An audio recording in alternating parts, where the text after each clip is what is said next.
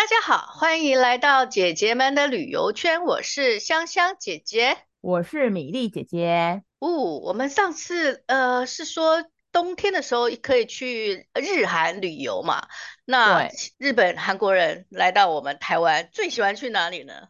当然是去那九份金瓜石喽。是哈，九份金瓜石，其实那个呃西北市观光局其实有把这些区域框起来，叫一个很有趣的三个，你知道三哪三个字？哪三个字？水晶酒。好像是水是，是某一种好喝的酒吗？对，我一开始听到也是说，哇，我们新北市也要跟那个那个金门的金酒变一下吗？叫水晶酒。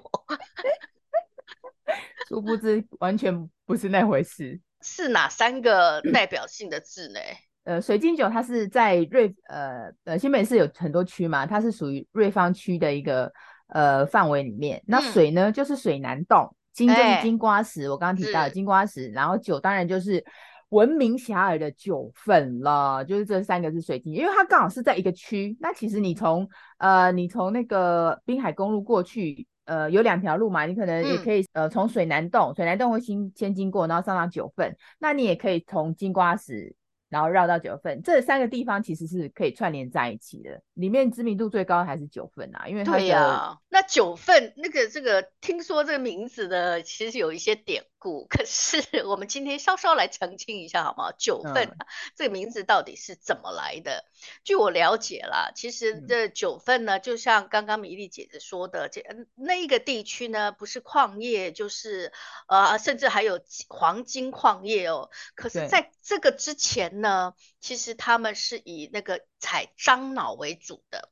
嗯、那樟脑呢，采好了以后，它其实是要有一个那种灶口的那个样子的地方，然后去把它呃烧开来、煮开来，嗯、然后、嗯、所以呢，事实上那边九份地区哦，就有九十口这种樟脑灶。哎，那他们计算的方式是十口灶就是一份，那九十口就是九份。哦所以呢，那那个地区呢，久而久之呢，就变成是叫做九份。哦，你知道我之前听到的谣传是什么吗？嗯、就很简单，就就是因为那边的人很少，只有九户人家送东西 都送九份，所以叫九份。哎、欸，这个谣传我真的相信很久、欸，哎，真的哈、哦，不是啦，蛮合理的啊。九户人家买一次一一次买都是买九份，原来跟樟脑有关。对，是跟蟑螂有关的。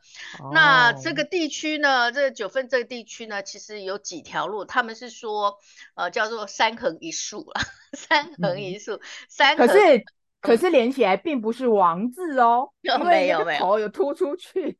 没错，三横一竖并不是我。对，那三条路呢？哎，名字其实很有趣，尤其是前面两条哦，叫做汽车路，真的就是那个汽车哦，汽车路。啊、然后第二条横的上去的叫做轻便路。嗯、再来就是哦，最著名的，我们每次去九份，常常就是走那一条山路的，就就叫鸡山街。这个鸡呢，就是基隆的那个鸡，鸡山街。那一树、嗯、一竖呢，叫做树旗路。那我们经常去的其实。是基山街了，我很超爱去那个基山街的，嗯、尤其它是那种山城的形式，就是你这样爬上去，嗯、然后到了顶端，你可以去到那个观景台，哈、哦，它上头有一个观景台，然后下来又有一个。鸡山街尾又有一个观景台，它看过去的就是我们北海岸的那种海景，嗯、所以你看哦，嗯、你可以看到山景，然后又可以看到海景，所以九份等于是山海全包了。为什么呃国外的人一去再去，甚至我们台湾这边，尤其你刚刚有提到是。我们都住在北部嘛，但是北部其实通常自己自家地方都不太爱去，都喜欢那个远离自己家里。哎、嗯，可是九份我们可是一去再去的，对，很好玩。那香香姐姐去九份，你有去过？我其实去过。人挤人的，就是你刚刚提的那条基山街啊，基山老街，嗯、它其实有一个另外一个名称叫暗给啊，就黑暗的暗。因为基山街它的那个呃两边的那个店家很近，所以你进去里面基本上是看不到光线的，嗯、就是有点像那种走在暗巷里面。其实也很窄啊，可是偏偏那一条又是很有名的路，你知道吗？你只要是那个热门点，周六日啊，就是摩肩接踵。那个时候我去过，哦，真的。超级挤，就是你基本上寸步难行，真的不夸张这样。所以我很喜欢在平日的时候去，然后有时候其实有些人觉得，哎，可能下雨去九份没感觉，哎，我个人觉得其实九份下雨的话也有下雨的味道。那像姐姐去逛的时候，你应该都有时候跟那个呃家人啊，我当然是采访的时候也有去，然后跟朋友的时候也有也有去九份那边，我真的跟就是在给他照咖，因为随时随地，就像我们俩现在在啊、呃，现在在录音，可能想一想，因为很近啊，想一想，皮如姐就去了，就是他的。交通很方便嘛，你就搭火车到瑞芳火车站。我去九份有两种方式，我都做过，就是自己开车很方便嘛。可是那边停车场超级难，如果你不没错，好难哦，停车超级难停。嗯、所以有时候我会坐火车到瑞芳火车站，然后呃，他车站前有那种那个载客的计程车，对对对对，又很便宜啊，大概它就是呃一台，然后嗯没有多少钱吧，大概一两百块左右，对。啊，就直接上去，他就给你放在那个基山街的街口，嗯，它很好认。大家去过九份，一定知道它的那个基山街的那个街口的话，就是有一间那个 Seven Eleven，对，Seven，嗯，从 Seven Eleven 进去，那一直走，一直走老街，走到尾端的话，就像你提到，它的尾端其实就是一个看海的地方啦。其实不长，大概走慢慢，呃，不过它里面弯弯曲曲的哦，慢慢逛，你人不多的话，可能你不吃东西的话，就这样一直走到。结尾的话，大概可能半个小时吧。可是殊不知，中间就是太多吸引人的 东西让你。没错，你如果看过那种小朋友、嗯、有没有，就是呃很小很小，然后开始玩那种爬行的那个游戏的，呃，嗯、如果有看过的话。嗯 通常你就其实可以了解说，走那个九份基山街有那种感觉哦，就是小朋友爬爬爬，爸妈是在另一头说快点，因为是比赛性的，快点过来，快点过来。可是呢，小朋友就会看从旁边，哎，有那边有一颗气球，咚咚咚就跑过去了，或者是这边有什么锵锵锵的东西，然后就跑过去，然后完全忽略爸妈在那边，快点爬过来。那个九份那个感觉就是这样，就是这样子。因为好，我就想说了，那边的美食真是太多了，尤其还有那种素食的东西也很多哎、欸哦，我就要介绍来。我们上一次的是那个呃饭店是三华嘛，我现在来、嗯、来说个四阿好了 就是阿朱、阿兰、阿婆、阿甘姨。哎、欸，你这种介绍方式，我别的地方没听过。没听过，是是。九份四阿之历险记，来讲一下哪四阿？好了，第一个叫做阿朱雪在烧，对，雪在烧，其实是一种我们小时候应该有吃过的，就是花生卷跟冰淇淋夹这会的那种。有吗？花生卷哦，你说是那个薄薄的皮，像春卷那样，然后里面有一些香菜啊、花生啊，然后两球冰淇淋，然后包包起来，然后就着那个面皮这样里面吃，哦，那感觉很好吃哎。是，然后你那呃夏天很热的时候吃到那一个，嗯、然后又有儿时的那种感觉的话，就是非常的开心。那它它名字很有趣嘛，就叫雪在烧，然后它就是阿朱开的哦。这个是九份比较。比较后期的啦，比较后期的对对对，出来的小吃，它它也可以算台湾的比较古早味的小吃啦。就其实就是所谓呃雪在烧名字取得很好听，它其实就是所谓的花生卷冰淇淋这样子。没错，哈，好，那进入那个喽，阿兰，阿兰就是超阿贵。哦，草仔粿其实好像通常我们是在清明时节的时候才会吃啦，但是呢，它这边呢就是好吃到哇，每次去都是大排长龙哎、欸。嗯嗯，那嗯那它呃新香的那个感觉，主要是它吃起来很 Q，然后咬咬劲也很好，然后通常是艾草嘛，嗯、不过它这一家呢、嗯，听说会变成什么鼠曲草啊。嗯，可能可以让这个内容更香，然后然后咸甜的感觉也比较好一点，也不贵，大概一颗十五块左右。它有甜的跟咸的，我比较我个人比较喜欢吃它里内馅是菜脯，就是咸的，对嗯，对对对，就是咸甜咸甜的这种感觉了。它好像还有卖那个藕桂，有有有，对，它有一个藕桂条，嗯嗯嗯，藕桂条也是。大芋头做的这样子，对对，它的藕桂好特别哦，就是你可以一般的藕桂都看不到芋头，阿兰超阿贵那个藕桂，你可以很明显看到有那个芋头在里面的。嗯，我这两种我都很喜欢。我有时候每每次去九份啊，在现场我就先买一个边走边吃，然后带一盒回家这样。对，那接下来当然就是我们的赖阿婆喽，鼎鼎大名啊！哎呀，你讲赖阿婆，后面的阿甘姨就出来跟你没错，没错。先讲赖阿婆。因为那个阿甘姨那边排队排太久，就直接来赖阿婆这边。不是赖阿婆，如果你从金山街头啊、呃、开始陆续走进去的话，呃，香香姐姐讲的这个其实是有走路顺顺序的，因为赖阿婆先经过，然后阿甘姨在后面，而且阿甘姨要走一段楼梯上去，那那个赖阿婆是在老街上面啊，所以就先讲赖阿婆哈，阿甘姨不要太。太那个心理不平衡，两家都很好吃啊，都很好吃，都很好吃，而且每次的那个颜色非常的缤纷，然后有什么白色的啦、嗯、绿色的啦、黑色的啦，然后冬天呢，嗯、对。黑色芝麻，OK OK，好。哎，然后是绿茶。对，冬天就是有那个热的甜汤嘛，然后夏天当然就是有碎冰啊，所以这冬夏皆也超好吃。然后、嗯、呃，主要他们也是那个啦，呃，手工现做。嗯、如果你是在那边觉得呃吃了又意犹未尽的话，他可以买生的回家自己煮。对啊，基本上我去九份呢、啊。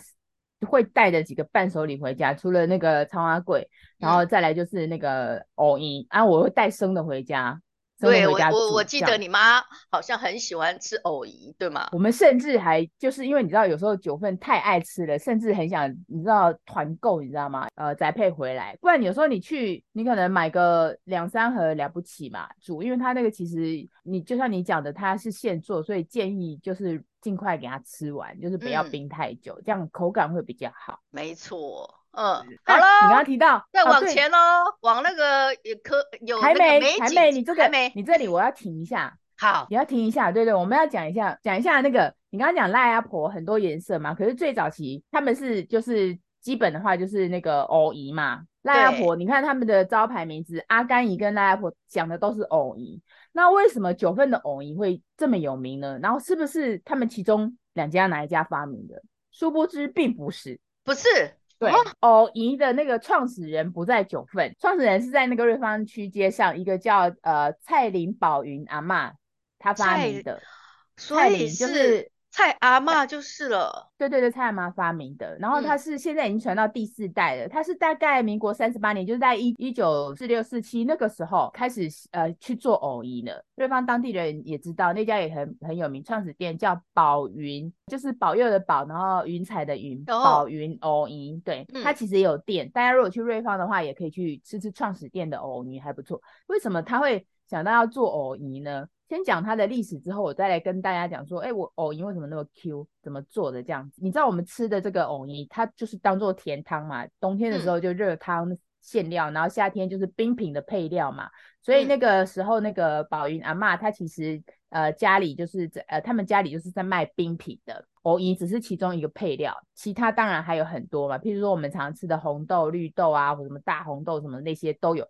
嗯呃，藕泥是他们三十几种配料其中一种。阿嬷那个时候怎么发明的？因为他挑那个藕泥的话，他要他们做藕泥哈，就是把那个他会挑台湾台湾的藕啊很有名嘛，就是可是全省都有，然后他也不会，当然大甲最出名啦，大甲的最出名，可是他他会看季节，因为有时候藕泥你要看它生长季，不一定说大甲这个时间。呃，可能比较适合，他要看季节，哪个时候的地方偶偶偶尔比较好吃，他会挑，然后他就会挑大甲的，然后有时候会挑那个花莲的对，偶尔这样子出来，那、嗯、也当然高雄的甲仙的藕啊很有名，然后他做那个藕泥怎么做呢？就是他把藕啊就是拿去清蒸，削皮之后清蒸，然后他又讲说为什么他们的藕啊呃吃起藕泥吃起来那么香，因为他挑藕啊的时候呢，他他会挑那种纹路比较深的，你挑好的芋头。去蒸，你吃的时候 Q Q 的感觉，是因为它加了树薯粉。树薯粉其实就是有点类似我们地瓜粉那样，地瓜粉嘛。对对对对对，因为那是勾芡可以。对对对对，弹 Q 弹 Q 的，当然不是只有这一种啦，因为这是他们家的那个配方嘛。听说还有其他两种，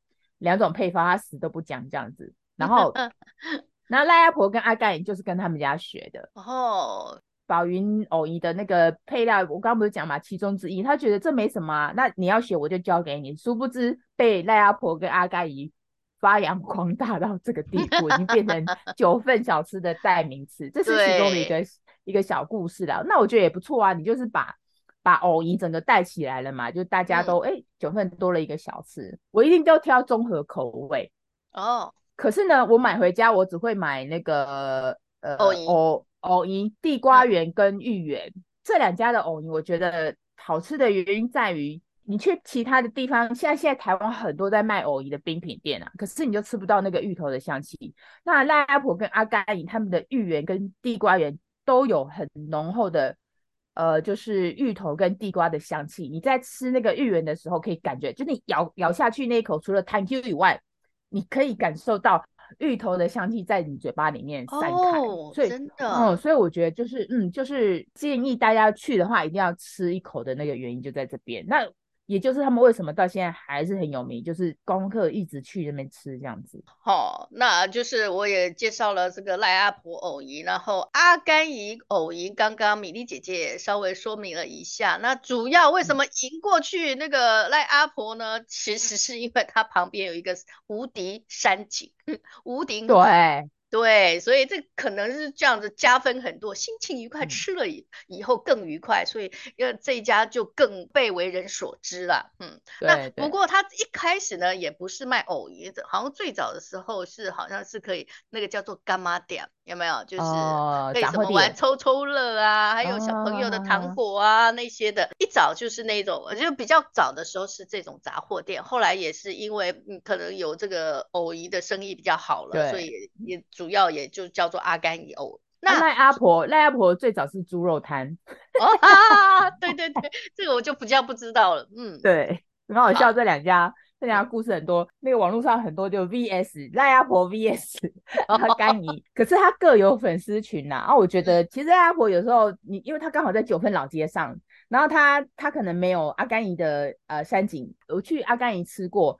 啊，你就是一定要挑那个面海的那边，它是有一个大玻璃窗啦，你就是自己点了一个综合，然后走进去，然后就是面海的。它的 view 就是真的不错，嗯、你就边吃着藕姨边看的那个那个北海岸的海，就是不错。这是它跟那个赖阿婆不一样的地方，没错。口感方面来讲，其实都很好，这样子。嗯，好。那米粒姐姐嘞？米粒姐姐爱吃什么呢？或者是说到了那边还有什么可以帮我们做一点特别介绍的？刚刚提到的所谓我们讲的树崎路有没有？刚刚三横一竖的那个树，嗯、它那个树崎路其实不是路，它是个楼梯。哦，对不对？哦，像我们常常去就不会，以前呆呆的，你知道吗？你知道我们就是它，我们我稍微形容一下这三条路跟树崎路的，呃，最底层的话是那个汽车路。是，然后呢，中间那一层是轻便路，呃，轻便路其实就以前台车经过的地方，最上面那一层就是刚刚呃香香姐姐提的基山街嘛，嗯、那中间那一处就是贯穿而过就是树崎路，它大概有三百多个阶梯。我以前笨笨的哦，你说我就从那个汽车路慢慢走上去，然后走到那个阿甘姨的时候，腿腿都快快断掉，你知道吗？就是那条路非那个阶梯很长，嗯、对，可是没有去过的人，我觉得可以呃慢慢走上去。那当然。就是那个省力的方法呢，你可以从其实它的路都通的，它有点像是一个像汽车路，它是一个环状的，对，环状。对，你可以从阿甘姨这样走下来，就下坡的话就会比较轻松啦。呃，那当然从那个基山街走过去最方便，你可以往上往阿甘姨，往下往那个轻便路，这个是我觉得最省事的。去那个九份你要吃小吃以外呢，另外一件一定要做的事就是要去泡茶。对，阿贝茶楼又来一个阿。对，哎。五阿第五阿出现，哎，为什么九份的人取名都喜欢取阿字？阿字辈，大家如果有兴趣的话，呃，请留言，嗯、九份还有哪几个阿讲出来？我们现在已经找出五个阿了。好，阿妹茶楼，它其实那边茶坊非常多。早期的话是其实那种比较古色古香那种呃传统式的，就很农村式的。那现在有很多是走走那种呃西方的，所以你其实慢慢的逛也有你喜欢。喝那种呃西方茶啊，比如说一些什么红茶什么什么，它有那种已经有很多新的店家，感觉比较欧风式的那种茶坊的味道也有。那我个人去的话，我就觉得可以推荐两个，阿妹茶楼是当然是一定要去的嘛。那一样的这个你知道阿字辈通常生意都很好，所以基本上你去阿妹茶楼也是要碰运气，嗯、基本上周六日可能都没有位置，尤其是靠海的那一面。你知道吗？嘿，对，阿妹茶楼它的最有名的就是呃可以看海嘛。其实你要也不是只有阿妹茶楼一家啦，它那个树崎路上来几家茶坊其实都还不错，视野都还不错。因为呃九份的三层它是呃往上的嘛，所以它盖房子其实都是阶梯式的，所以也不会有挡挡到哪一个 view 的关系。那、你这一层不行，你就要下一层嘛。阿妹茶楼之所以那么有名，其实我早早以前去的时候，我真的阿妹茶楼还没有红起来的时候，我真的还没有去过那一家。那时候比较有名的是九份茶坊，九份茶坊是在基山街上，就是你走过去那个，你经过赖阿婆，然后过了呃树崎路。就到了，它其实是树崎路上来的，往右边一点点就到了。那九份茶坊是九份第一家茶坊，它盖的时候阿妹茶坊可是可能还是没有没有出来的哦。它是个老房子改建的，你去那边如果你要感受到九份老房子的味道的话，其实可以去九份茶坊泡一泡茶。它那边都是呃一个人算茶水费多少钱，然后你再点个那个里面的泡茶，你可以挑你你你爱你可能你爱铁观音啊，或者是乌龙啊，嗯、或者是。或者是我个人是喜欢那个呃香片啊，香片就是比较、嗯、对对对对，味道比较清淡的，那你就可以这样挑。那它会有一些甜点，比如绿豆糕什么的。那九份茶坊呃里面它的装潢成其实还蛮古色古香的，它你可以进去里面可以看到很多古物，譬如说古老的那个阿嬷的梳妆台呀、啊，古早味，对，古早味这样子，因为它有历史性，所以我觉得大家如果去的话，其实可以去尝试一下这样，而且它的位置还蛮多的，所以基本上呃。怎样？什么时间去？应应该都有位置。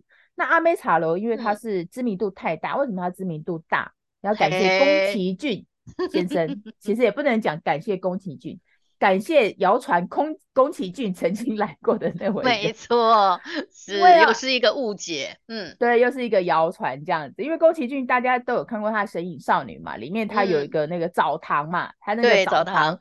呃，就是那种木造的，因为他画出来，大家一眼望去，哎，这不就是那阿妹茶楼原型吗？嗯，其实类似啦，不是说完全一样，所以大家就觉得，哎，所以可能那个时候就有一些谣传出来说，哎，可能呃那个神隐少女那个澡堂的那个原型是参照阿妹茶楼，殊不知并不是这样，因为那个。宫崎骏本人有证实过，他没有来过这里。这样可能大家对于阿妹茶的这种，它就是整个木造楼，而且又刚好是三层。呃，最像的地方在于它晚上的时候就是灯笼全部打亮，嗯，那根本就是跟《神隐少女》里面那个澡堂晚上营业的时候一模一样，所以不怪大家为什么会觉得怎么这么像这样子，它就一炮而红啊，然后就喝茶的人就很多了嘛。它里面很特别。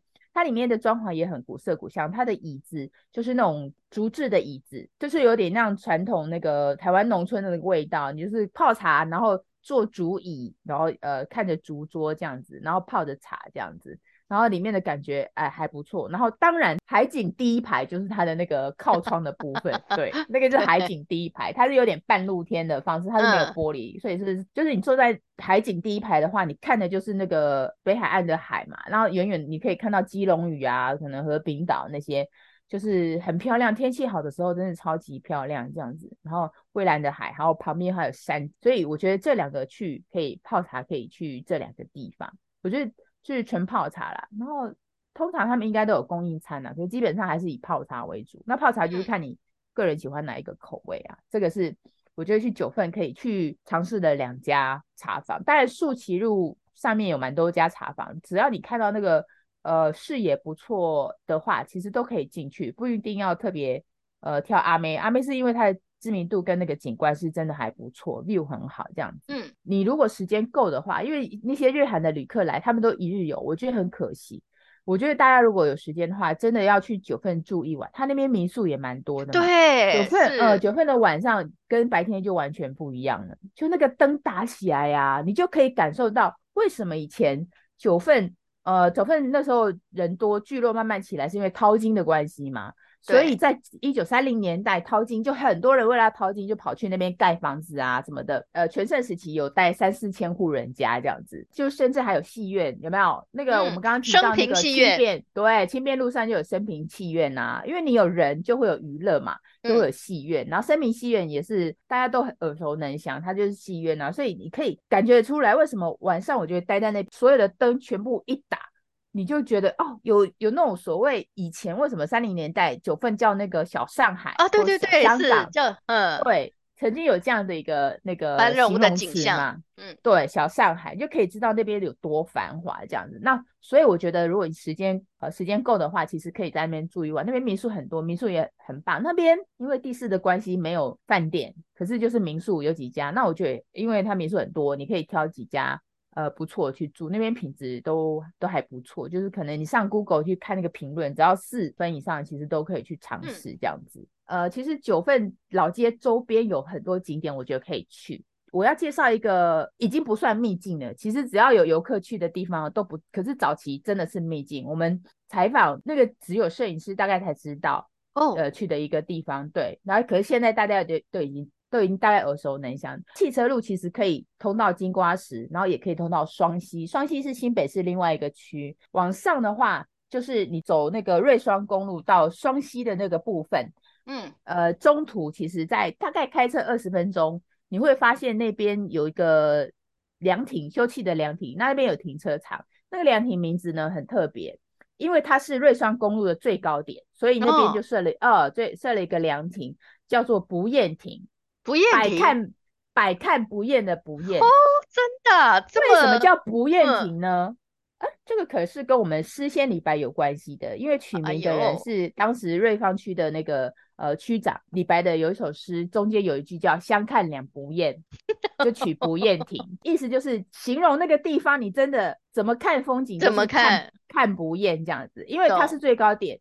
所以你可以看到三百六十三百六十度的山景，然后那个地方呢，有一条公路的景观很有名，很多那种咖啡广告什么的。然后它有个浪漫的名字叫寂寞公路。啊，是哪一条啊？公路，你你站在那个不厌亭上面呢、啊，它是瑞双公路的其中一段，它很特别哦，因为你知道，呃，山里面的路都弯弯曲曲嘛，那那条路它就刚好一条笔直的，尽头是一个山，有个小山头。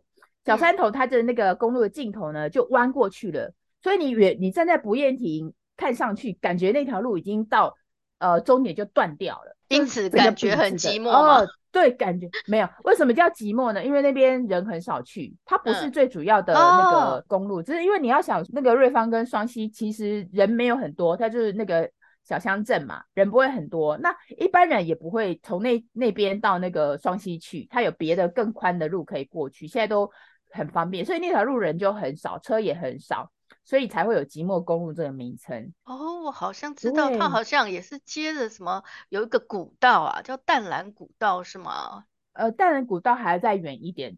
就是在呃，因为淡兰古道可能在双溪那边会比较比较明显，你要走的话，嗯嗯，呃，你到双溪之后，然后这里刚好不夜亭刚好是双溪跟瑞芳的类似交接点这样子，然后那那条路很漂亮，很多广告都爱去这样子，没有人，真的没有人，我们有时候在。看那个呃马路上就是呃比较危险的，不是很站住，有些人都会站在那个双黄线上面拍照，我就不鼓励。九份的附近有这样的一个这么美的景观，我觉得可以去尝试一下。就是你逛老街的时候，吃吃小吃啊，感受一下那个九份山城的氛围啊。然后其实我觉得还蛮疗愈的，就是不管什么时间去，你就是静静的，最好最好的时间还是没有人的时候啦，人多有人多的热闹，嗯、人少人人少的那个疗愈的。氛围这样子是好，好，嗯，那我们今天就分享到这里，谢谢各位，okay, 好，好，拜拜。拜拜。